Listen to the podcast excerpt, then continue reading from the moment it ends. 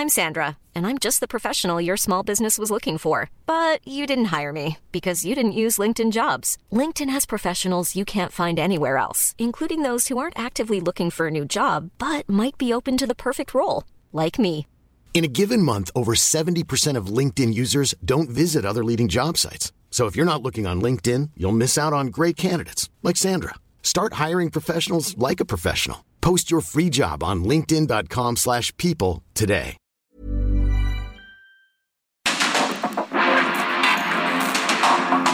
Porque el mundo actual no se entendería sin la economía, las finanzas y los negocios.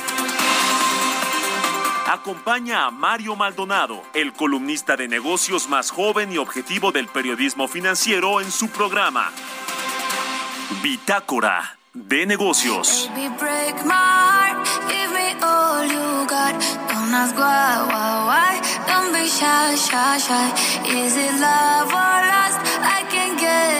Got. Don't ask why, why, why. Don't be shy, shy, shy. Why, why, why. La la la la la. La la la la la.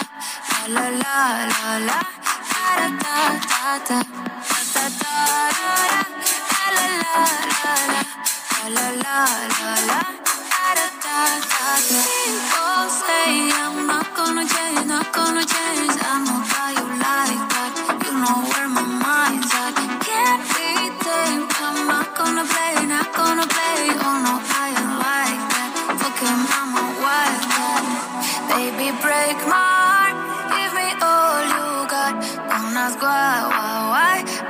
Is it love or lust? I can't get enough. Don't ask why, why, why. Don't be shy, shy, shy. La la la la la. La la la la la. La la la la la. Da da da da. Da da da da. La la la la la. La la la la. Da da da beautiful. Wanna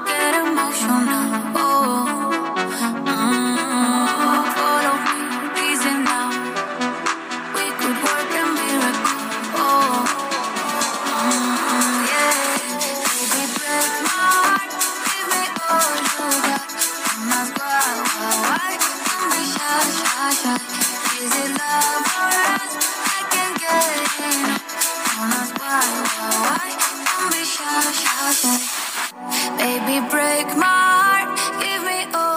El pasado viernes 22 eh, de julio se llevó a cabo la fiesta de los premios eh, Juventud en la que Carol G arrasó al obtener nueve reconocimientos. Entre ellos, bueno, ganó artista favorito de streaming, también artista de la juventud femenino y álbum del año, entre otros, ¿no? Y justamente, mejor colaboración con un artista anglo con esta canción que estamos escuchando, Don't Be Shy al lado del DJ Tiesto. Esta canción fue lanzada el 12 de agosto del 2021 y se trata de la primera colaboración de Carol G en inglés. Así que con esto comenzamos esta mañana. Esta semana estamos escuchando canciones de la actualidad que nos levantan el ánimo, que nos ponen de buenas y algunas hasta nos hacen bailar. En algunos casos, no todas, pero bueno, sí nos ponen un poco, un poco de buenas. Con esto comenzamos Bitácora de Negocios. A nombre de Mario Maldonado, titular de este espacio, le damos la bienvenida. Mi nombre es Jesús Espinosa en este miércoles 27 de julio del 2022. Ya es mitad de semana, se nos va julio pero le voy a presentar aquí lo que vamos a tener esta mañana. Como todos los días, hay mucha información.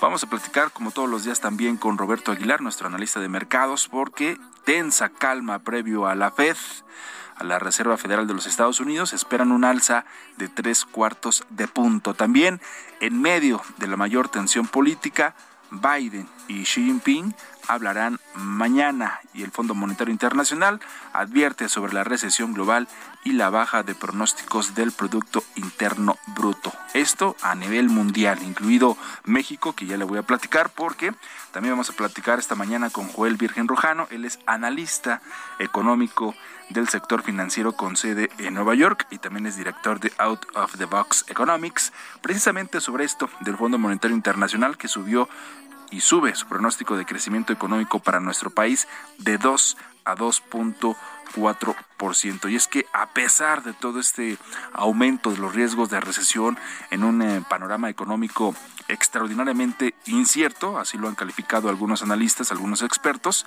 el FMI pues ya mejoró también ligeramente la estimación de crecimiento del Producto Interno Bruto de México y lo ubicó en 2.4% para este 2022. Esto es 0.4 puntos más de su previsión en abril eh, pasado. Y es que también al dar a conocer las perspectivas de la economía mundial, consideró que la ligera mejora en el PIB de México de 2% en abril a 2.4% eh, en junio se debe precisamente al dinamismo del consumo en la economía de los Estados Unidos, que como ya le decíamos, vamos a estar atentos a la Reserva Federal de los Estados Unidos. Y también, también más adelante vamos a estar platicando con Cuauhtémoc Rivera. Él es presidente de la Alianza Nacional de Pequeños eh, Comerciantes, es la AMPEC y están estimando que en este 2022 cerraremos con una inflación cercana al 10%. Ya le dábamos cuenta del dato de la semana pasada del viernes. También ayer estuvimos analizando este, este tema de la inflación, si ha funcionado también el PASIC. También vamos a platicar un poquito de esto con Cuauhtémoc Rivera, cómo están los precios de los productos básicos, porque si usted se ha dado cuenta, si va al súper, si va al mercado, si va a hacer sus compras de todos los días, ¿Cuánto gastaba hace algunos meses? ¿O cuánto gastaba, por ejemplo, al final del año del 2021? ¿Cuánto empezó a gastar? Y poco a poco fueron subiendo los precios. ¿eh? Vamos a platicar si ha funcionado o no este que no que, que, el gobierno federal dice que no es un control de precios lo del PASIC pero que sí es eh, pues un programa o un un sistema para tratar de controlar los precios y tratar de controlar la inflación que a pesar de esto pues los precios de los productos, como ya le decía, sí han subido, ¿eh? Y le decía, si, si usted se ha dado cuenta, eh, 300, 400 pesos, 500 pesos a veces, eh, ha subido el costo de su despensa que a lo mejor realiza cada semana o que cada 15 días. Seguramente, seguramente sabe de lo que hablo y vamos a platicar de esto con, con la AMPEC, porque, bueno, la Alianza Nacional de Pequeños Comerciantes ya ha estado anticipando de hecho, desde días anteriores, este, este eh, asunto de la economía mexicana que va a continuar con incrementos de precios durante la segunda mitad del año y que la inflación podría llegar al 10%. Y es que también una vez que nuestro país, una vez que México registró el nivel de inflación más alto en las últimas 33 quincenas, ya la ANPEC ha anticipado esto y también están pronosticando que al cierre del año, pues con esta con esta inflación sea todavía mayor, la cual podría llegar al 10%, además de una inflación también alimentaria cerca del 20%, con una variación de precios en los productos agropecuarios por encima del 23%, y también han considerado eh, pues Lampec que a partir de la segunda quincena de agosto, al cierre del año, se va a vivir en la economía nacional el momento más caliente, ¿no? Por ejemplo, los gastos escolares, los cívicos, los tradicionales escalan todavía en el consumo, un consumo en condiciones de insolvencia. Esto, esto lo vamos a estar analizando un poco más adelante. Así que quédese con nosotros, lo invito a que se quede de aquí hasta las 6 de la mañana con 55 minutos con toda esta información y más. Por lo pronto, vamos a escuchar un poquito más de esta canción, Don't Be She, de Tiesto y Carol G y después le presento como todos los días un resumen con la información más importante de la economía, las finanzas y los negocios.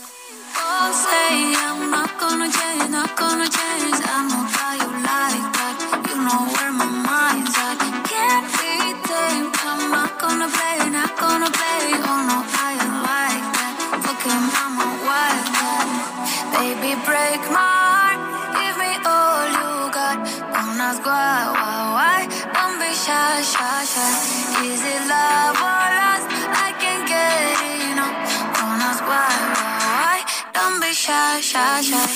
la la la la. La la la la la. La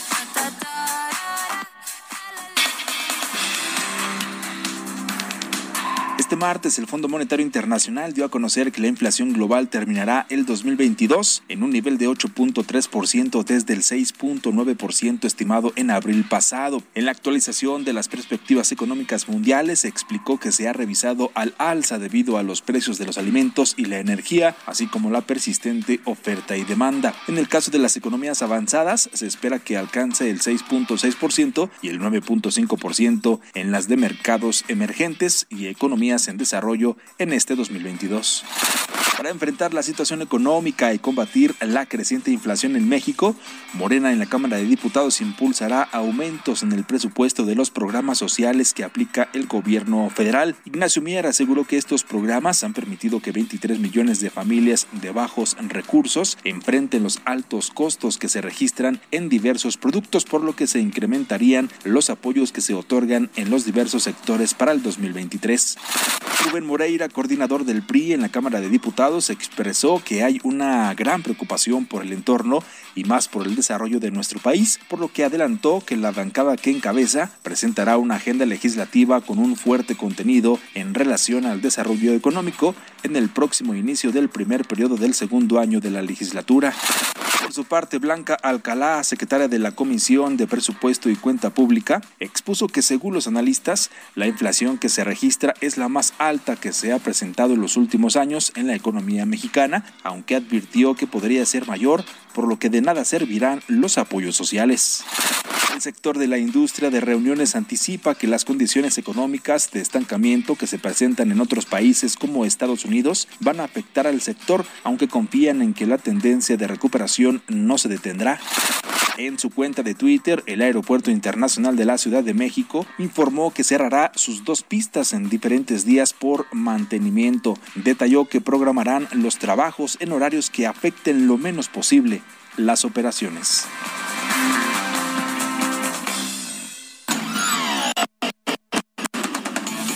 Mario Maldonado en Bitácora de Negocios.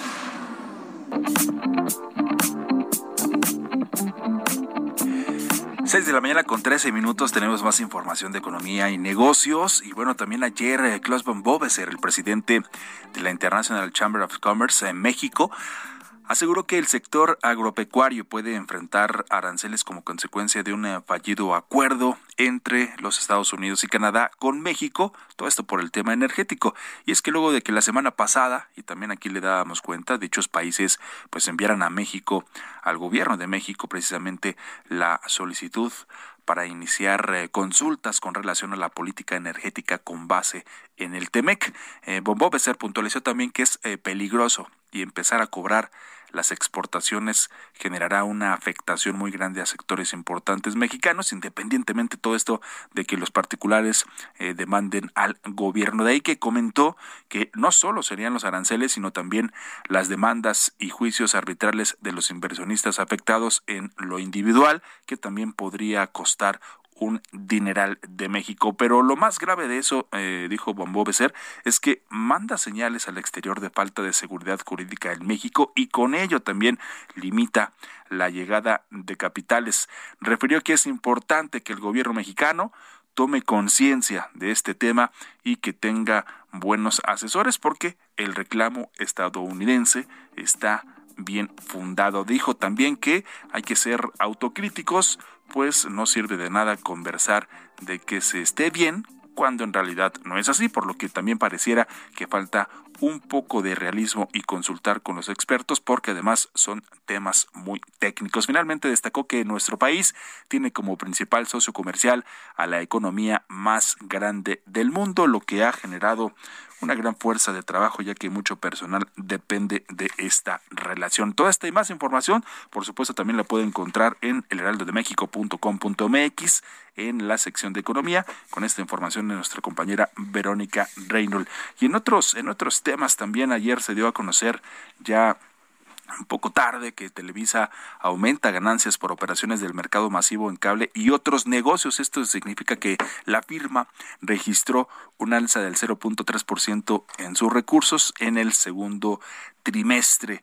Esto todo al reportarlo a la Bolsa Mexicana de Valores. La compañía de medios indicó que sus estados financieros se han ajustado y también reflejan el impacto de la transacción de Televisa Univisión respecto a la utilidad de los segmentos operativos. También informó que al segundo trimestre de este año se registró una disminución de 4.9%, alcanzando ganancias por 7.045.7 millones de pesos. Grupo Televisa también ha registrado ya 3.140 millones en el segundo trimestre de este año, en comparación con los 2.181 millones del mismo periodo del año pasado por ganancias atribuibles a los accionistas de la compañía. Así que ahí están los datos de Grupo Televisa. Son las 6 de la mañana, ya casi con 17 minutos.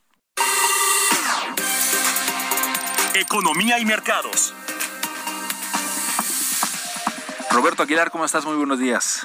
¿Qué tal Jesús? Me da mucho gusto saludarte a ti y a todos nuestros amigos. Fíjate que, eh, bueno, pues todos los ojos viendo el tema de la Reserva Federal, pero unos resultados mejores a lo esperado en Microsoft y Google ayudaron a estabilizar el estado de ánimo de los mercados bursátiles, mientras que los bonos y el dólar cotizaban laterales antes del anuncio de la Reserva Federal de Estados Unidos. Se espera que el Banco Central estadounidense anuncie un aumento de 75 puntos base, aunque los futuros implican 15% de probabilidades de un incremento mayor, es decir, de un punto porcentual este aumento, pues estas, estas eh, expectativas aumentaron respecto a las previsiones de ayer. Ayer estaban en 10, subieron en, ahora a 15%.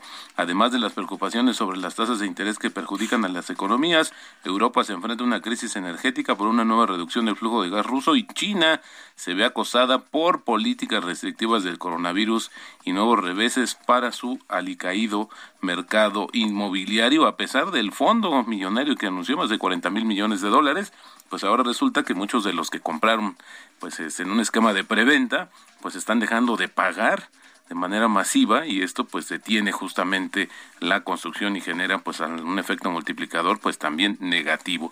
Fíjate que se espera que el presidente de Estados Unidos Joe Biden y el presidente de China Xi Jinping celebren una llamada mañana en un momento de creciente tensión sobre Taiwán y la invasión rusa de Ucrania el portavoz en materia de seguridad nacional de la presidencia estadounidense, John Kirby, dijo a los medios de comunicación que la gestión de la competencia económica entre los dos, entre los dos países también sería un tema central de la llamada. Sería la quinta llamada entre los dos líderes que se produce tras la contundente advertencia de China al gobierno de Estados Unidos sobre una posible visita a Taiwán de la presidenta de la Cámara de Representantes estadounidense, Nancy Pelosi, en territorio cuya soberanía pues reclama China y que bueno, pues justamente se ha convertido en la manzana de la discordia. Y bueno, ya comentabas justamente el recorte y la advertencia que hizo ayer el Fondo Monetario Internacional. Pero fíjate, para Estados Unidos, el Fondo Monetario Internacional confirmó sus pronósticos de un crecimiento de 2.3% este año, pero lo bajó a 1% para el siguiente. También recortó drásticamente el pronóstico de China para este año de 3.3, lo tenía en 4.4% apenas en abril.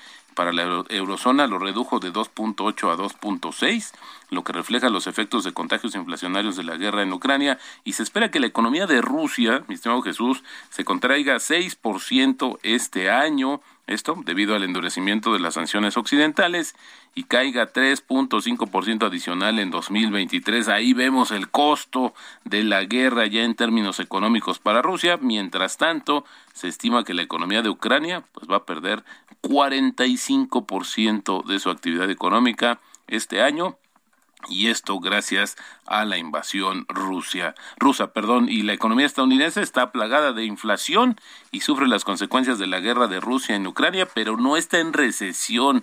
Interesante porque ese es el mensaje de los funcionarios de la Casa Blanca. En los últimos días, la secretaria del Tesoro, Janet Yellen, el asesor económico Brian Dees y la secretaria de Comercio, Irina Raimondo, pues se han pronunciado antes de los datos que mañana se van a dar a conocer eh, Jesús y que podrían mostrar que el PIB se contrajo de abril a junio, es decir, en el segundo trimestre. El pronóstico del PIB del Banco de la Reserva Federal de Atlanta sugiere una disminución de 1.6%. Esto marcaría el segundo trimestre consecutivo de caída del PIB y esto pues técnicamente pondría a la economía al principal socio comercial de México justamente en recesión técnica. El rechazo de la Casa Blanca a las declaraciones sobre la recesión va más allá de la semántica, fíjate, porque hablar de recesión puede convertirse en una profecía autocumplida cumplida cuando las empresas y los consumidores, preocupados porque se avecinan tiempos más difíciles, recorten los gastos y los planes de inversión. La economía es lo más importante para muchos votantes antes de las elecciones intermedias del próximo 8 de noviembre. Van a decidir si el Partido Demócrata, que es el del presidente Joe Biden, pues retiene el control del Congreso. Y bueno, pues cuando hablamos de economía, por supuesto que le pega a los votantes. Y ayer también Visa, el mayor procesador de pagos del mundo, informó un aumento de 33% en su ganancia del tercer trimestre gracias al sólido gasto de los consumidores que no muestran señales de retroceso a pesar del temor de una recesión económica y yo sumaría también de la inflación. Estos resultados de Visa son similares a los que presentó recientemente American Express, así es que pues seguimos comprando, seguimos quizás sea un antídoto mi estimado Jesús, para olvidarnos de las preocupaciones. Y bueno, también se informó que el Grupo Carso, controlado por la familia de Carlos Slim, va a comenzar el proceso de compra de acciones que aún no posee de su unidad de tiendas departamentales Sambors.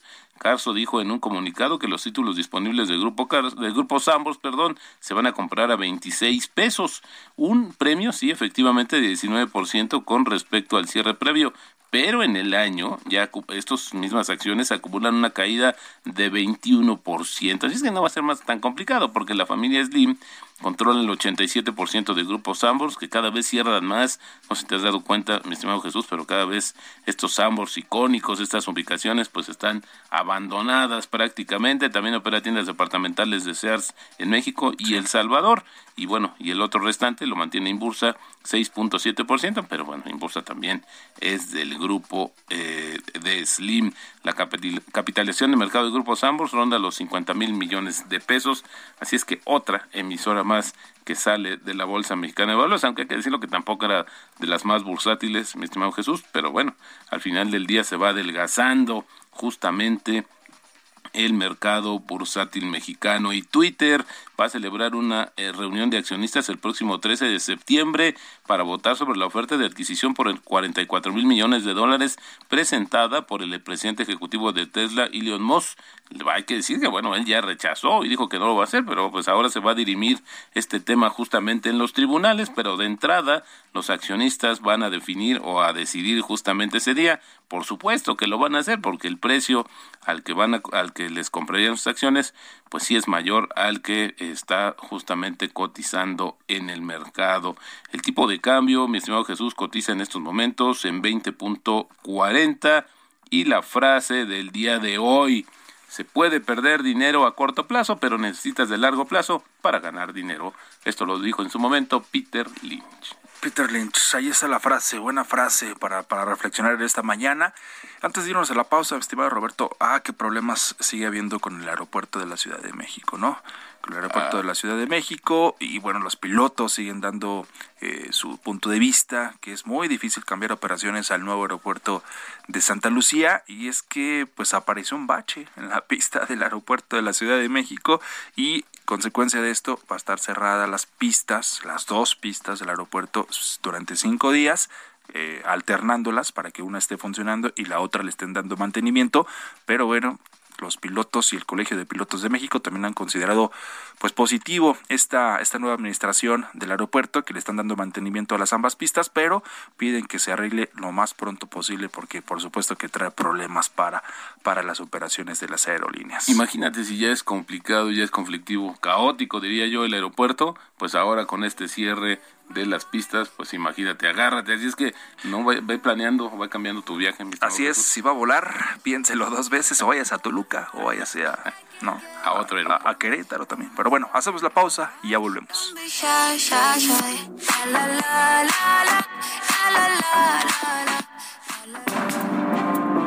En un momento continuamos con la información más relevante del mundo financiero en Bitácora de Negocios con Mario Maldonado. Regresamos.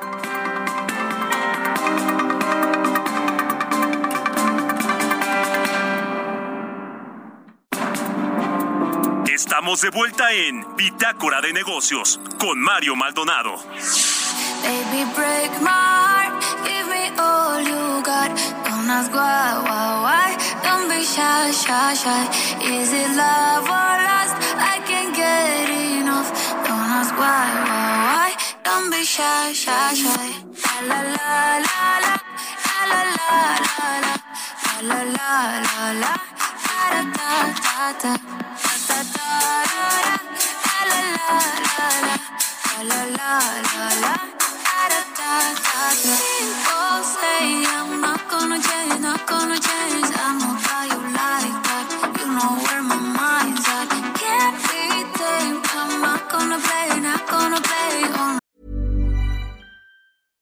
Hiring for your small business? If you're not looking for professionals on LinkedIn, you're looking in the wrong place. That's like looking for your car keys in a fish tank. LinkedIn helps you hire professionals you can't find anywhere else, even those who aren't actively searching for a new job but might be open to the perfect role. In a given month, over 70% of LinkedIn users don't even visit other leading job sites. So start looking in the right place. With LinkedIn, you can hire professionals like a professional. Post your free job on linkedin.com/people slash people today.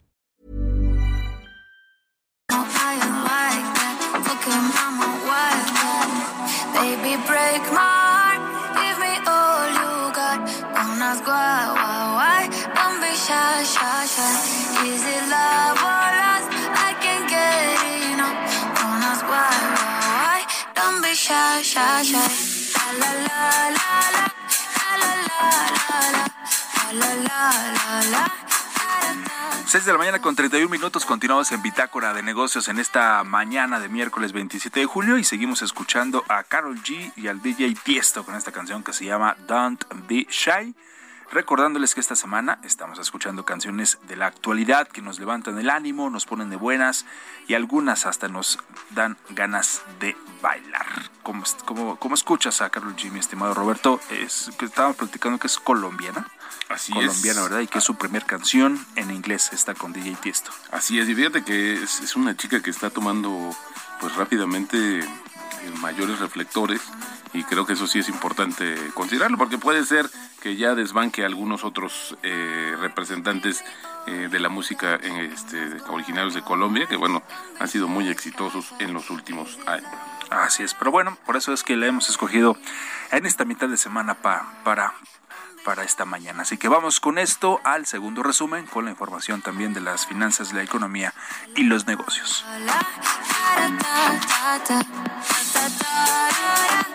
la la la la la la la la la la la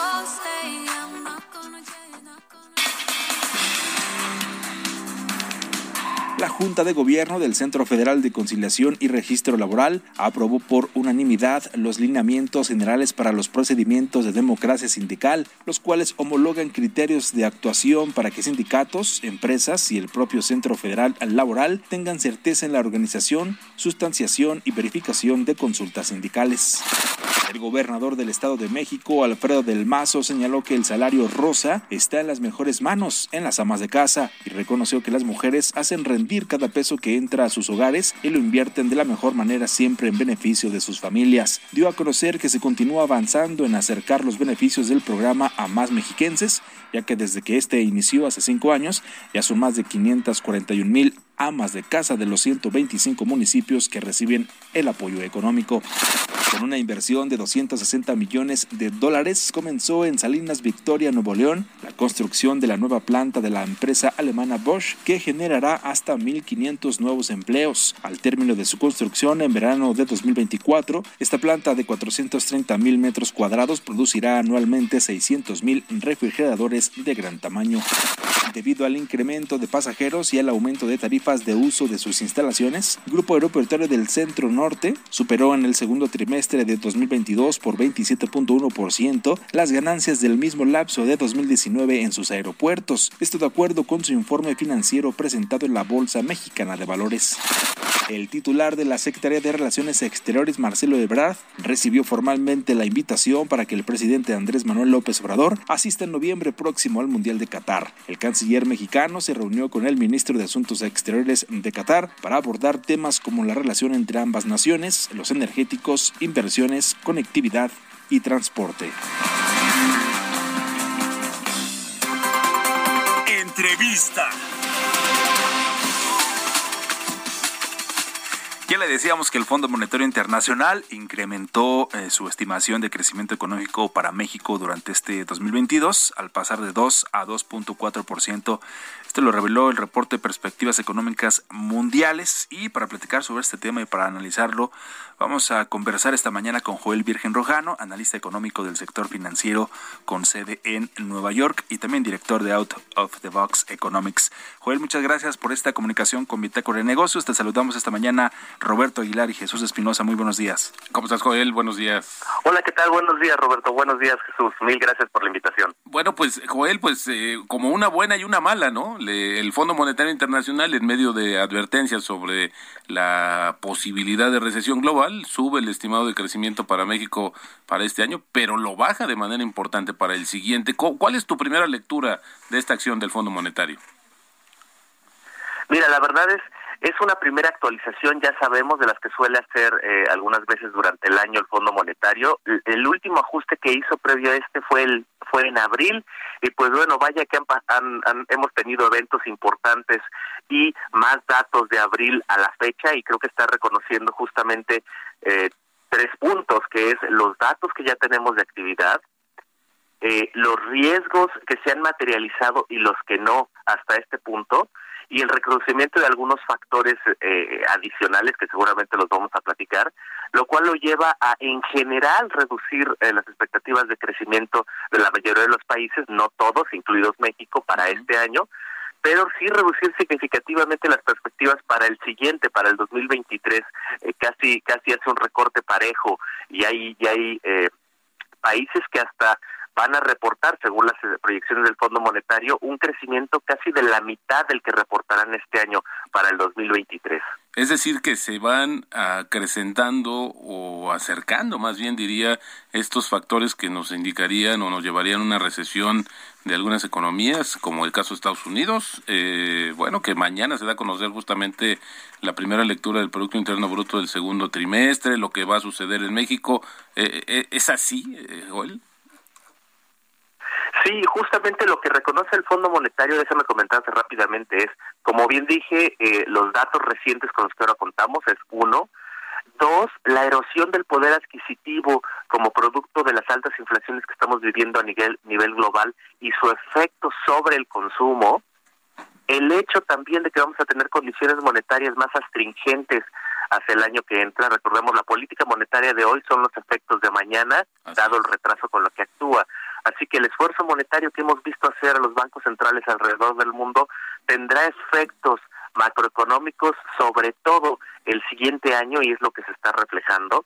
También las consecuencias de una política de cero casos en China que ha tenido perturbaciones en, en el sector productivo, choques eh, negativos y la misma eh, conflicto Rusia-Ucrania, que como sabemos sí ha impactado vía precios, pero también ha sido otro factor disruptor de las cadenas de, cadenas de suministro, en este caso de granos, alrededor del mundo. Y todo eso, ese combo, eh, pues deriva en, un, en la expectativa de un crecimiento más pausado para el año siguiente. Eh, retomo dos factores clave. Como lo dije, eh, un, un, consumo más débil como producto de un poder adquisitivo erosionado y en los efectos de una política monetaria restrictiva sobre la actividad económica. Excelente. Joel, y, pero bueno, al final del día este incremento que hace o este ajuste que hace el Fondo Monetario Internacional, sí está por arriba de, de, del promedio de las expectativas, a pesar que ya se han ajustado también, están entre 1.8, 2%, no sé cuánto traigas tú para este año,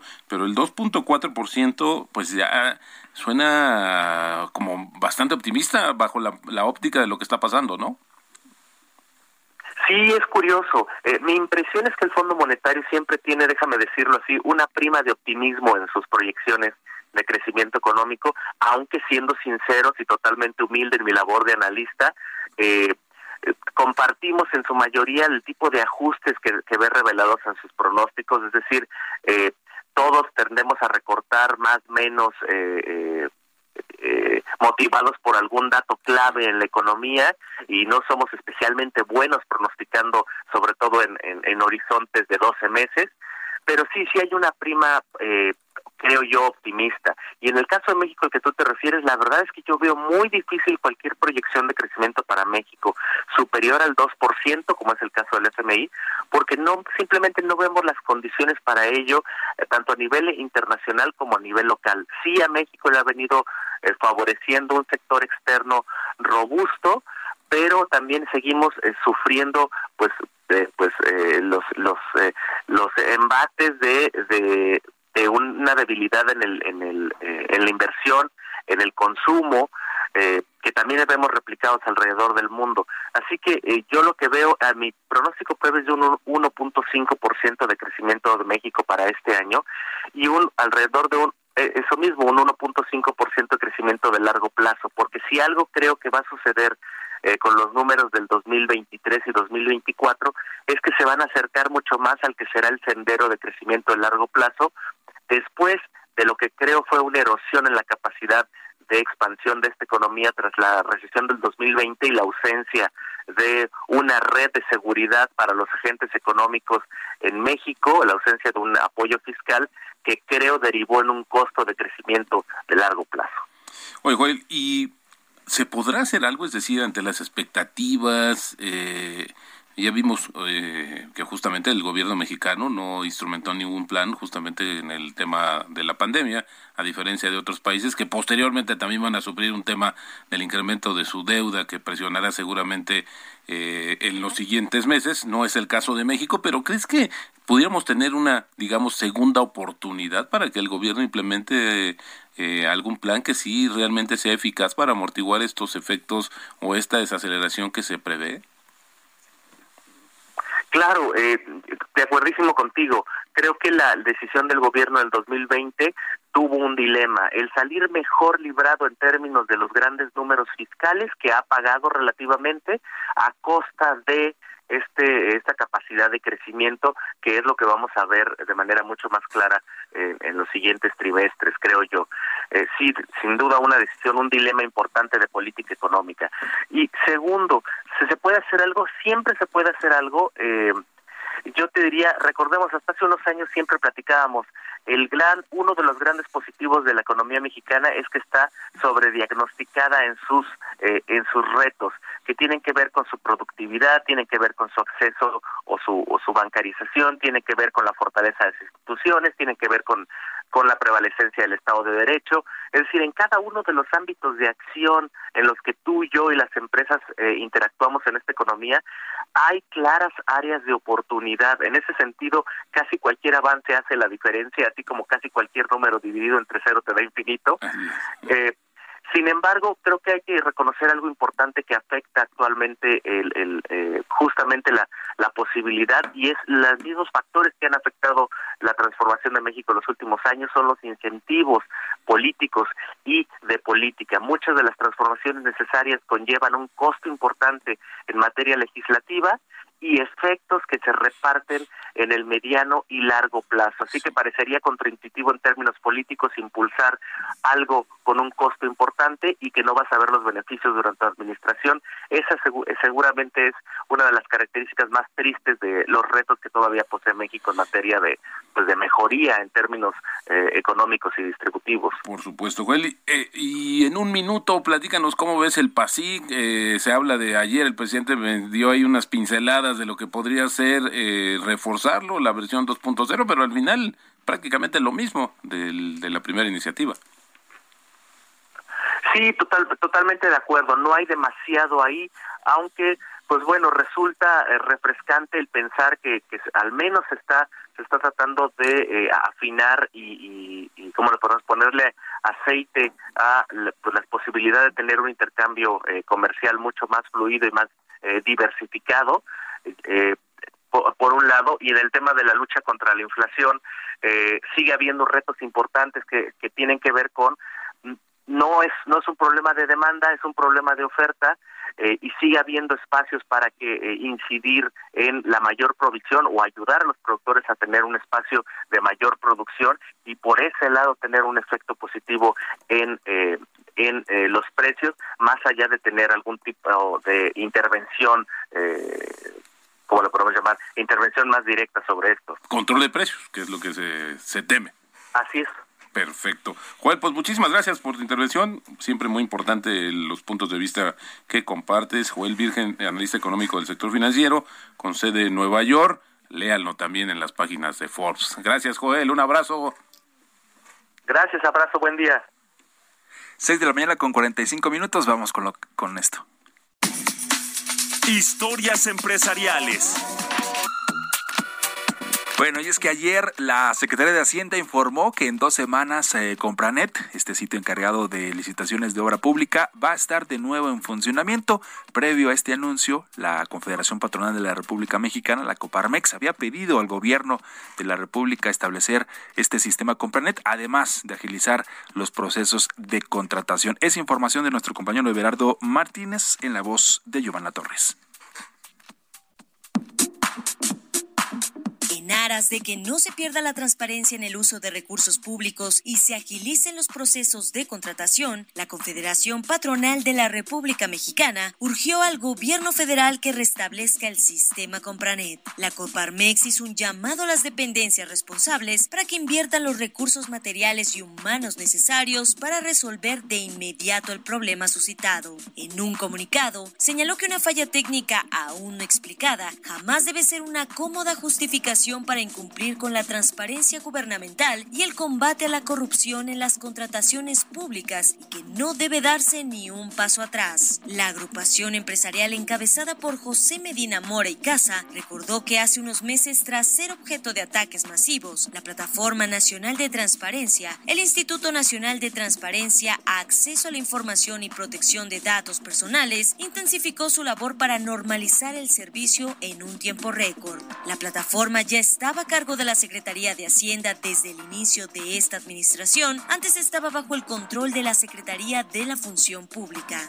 De acuerdo con la información dada a conocer por Hacienda el pasado 18 de julio, Compranet fue suspendida debido a fallas técnicas por causas ajenas, lo que genera incertidumbre jurídica, mayor burocracia y costos con trámites presenciales, que además de incrementar el riesgo de errores humanos, implica un impacto grave al principio de máxima publicidad. Se abre la puerta a la opacidad y la corrupción, apuntó la Confederación.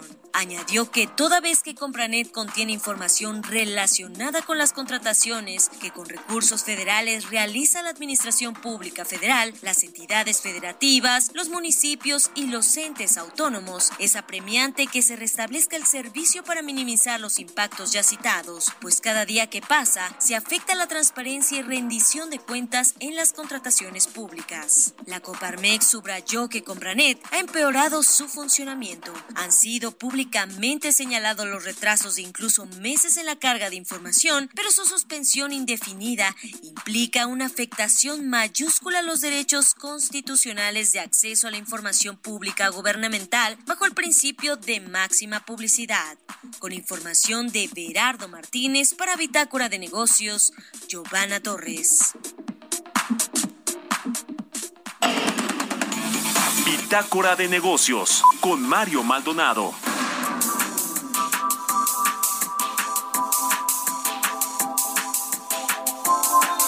Bueno, y como también ya se lo adelantábamos al inicio de este espacio, la Alianza Nacional de Pequeños Comerciantes anticipó que la economía mexicana va a continuar con incrementos de precios durante la segunda mitad del año y que la inflación podría llegar hasta el 10% al finalizar este 2022. Y para platicar de esto, por supuesto, vamos a, vamos a conversar con Cuauhtémoc Rivera, él es el presidente precisamente de la Alianza Nacional de Pequeños Comerciantes. Eh, señor Cuauhtémoc, gracias por esta comunicación. Los saludamos esta mañana Roberto Aguilar y Jesús Espinosa muy buenos días. Cuauhtémoc, buenos días. Muy buenos días, Roberto, Jesús. Saludar a tu auditorio. Me da mucho gusto conversar con ustedes. Oye, pues una de las primeras preguntas, Cuauhtémoc, es, es que cuando empieza a ver este, esta situación de desaceleración de la economía, empezamos a ver también cambios importantes en los hábitos de consumo. Es decir, que ahora, por ejemplo, comprar a granel, comprar más alimentos, en fin, eh, también son síntomas de lo que está sucediendo y ahora con esta esta previsión de que la inflación podría cerrar en niveles del 10%. Hay que acordarnos que el gobierno mismo ha dicho que si no tuviera el control o el subsidio al precio de las gasolinas, pues sí estaríamos hablando ya de inflación de doble dígito. Así es que, ¿qué perspectiva o, cómo se está, eh, cómo está evolucionando, diría yo, a través de este segmento tan importante de, de ventas que es justamente los pequeños comerciantes, los hábitos del consumidor? ¿Sí están cambiando? ¿Está sucediendo? ¿Qué nos están diciendo? Bueno, eh, el, el tema del consumo en el país hoy está muy restringido, como bien lo señalas, porque se ha dado conjunto factores se han conjugado, como es el hecho de que la pandemia de alguna manera nos hizo que eh, se perdiera mucho ingreso en los hogares mexicanos, la gente ha visto muy minado sus este su poder adquisitivo de compra. Muchas este, familias en sus hogares tenían dos, tres ingresos, dos, tres entradas de los distintos miembros del hogar.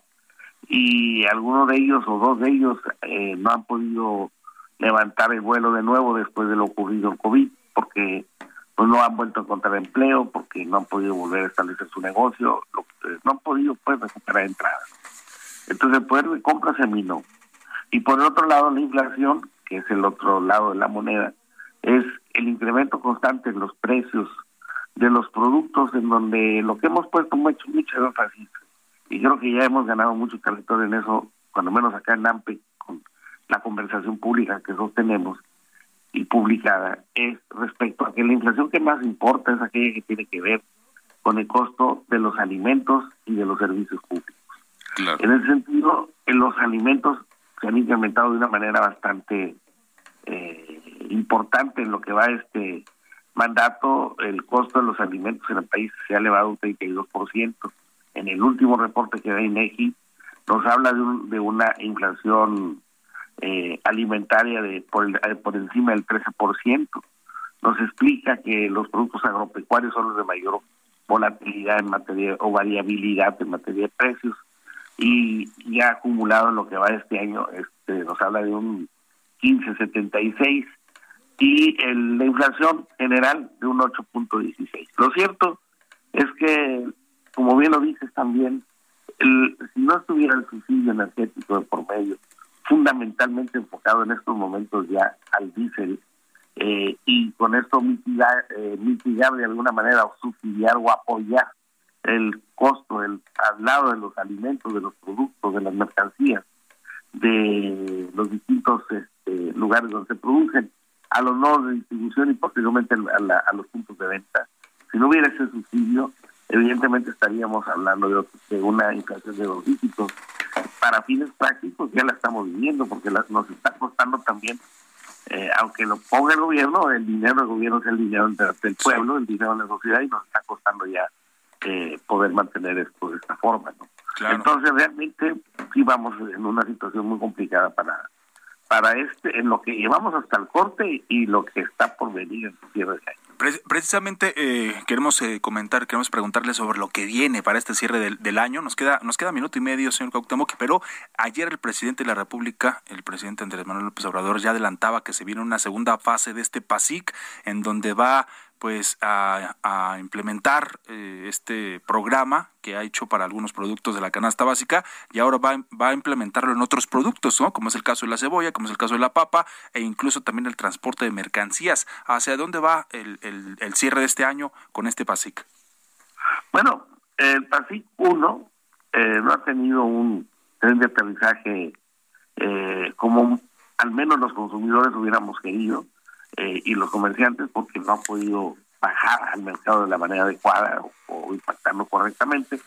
Con esta segunda parte que ha venido hablando el gobierno federal de la posibilidad esta parte del Pacífico, pues lo positivo es que estén preocupados porque el colmo sería que no lo tuvieran, pero las expectativas son pocas o escasas porque el mercado en general eh, se calienta mucho más al cierre de año, en lo que nosotros explicamos en nuestro documento. Eh, vienen los consumos del regreso a clases, el tema del, de las fiestas navideñas, de los gastos patrios, no va a haber forma de enfriar la economía en el cierre y nosotros tenemos una expectativa muy clara y seria, basada en la experiencia, de que sí vamos a poder rozar el 10% o superarlo de 10 en materia de inflación. En lo pues, que resta. Pues complicado, complicado un poco el panorama que, que, se ve para el cierre del año. Esperemos que esto pues eh, mejore y sobre todo para el bolsillo de las familias. Cuauhtémoc Rivera, eh, presidente de la Alianza Nacional de Pequeños Comerciantes, muchas gracias por esta comunicación y muy buenos días. Muchas gracias a ustedes y muy buenos días. Buenos días. Con esto nos despedimos. Gracias. Los esperamos mañana aquí en Punto de las Seis. A nombre de Mario Maldonado, titular de este espacio. Mi nombre es Jesús Espinosa. Quédese con Sergio y Lupita. Hasta mañana.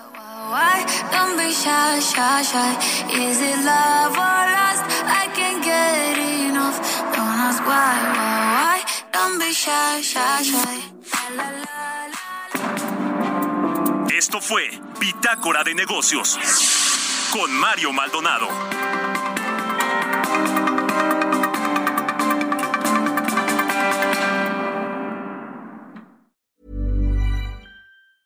Mom deserves the best, and there's no better place to shop for Mother's Day than Whole Foods Market. They're your destination for unbeatable savings, from premium gifts to show-stopping flowers and irresistible desserts. Start by saving 33% with Prime on all body care and candles. Then get a 15-stem bunch of tulips for just $9.99 each with Prime. Round out Mom's menu with festive rosé, irresistible berry chantilly cake, and more special treats. Come celebrate Mother's Day at Whole Foods Market.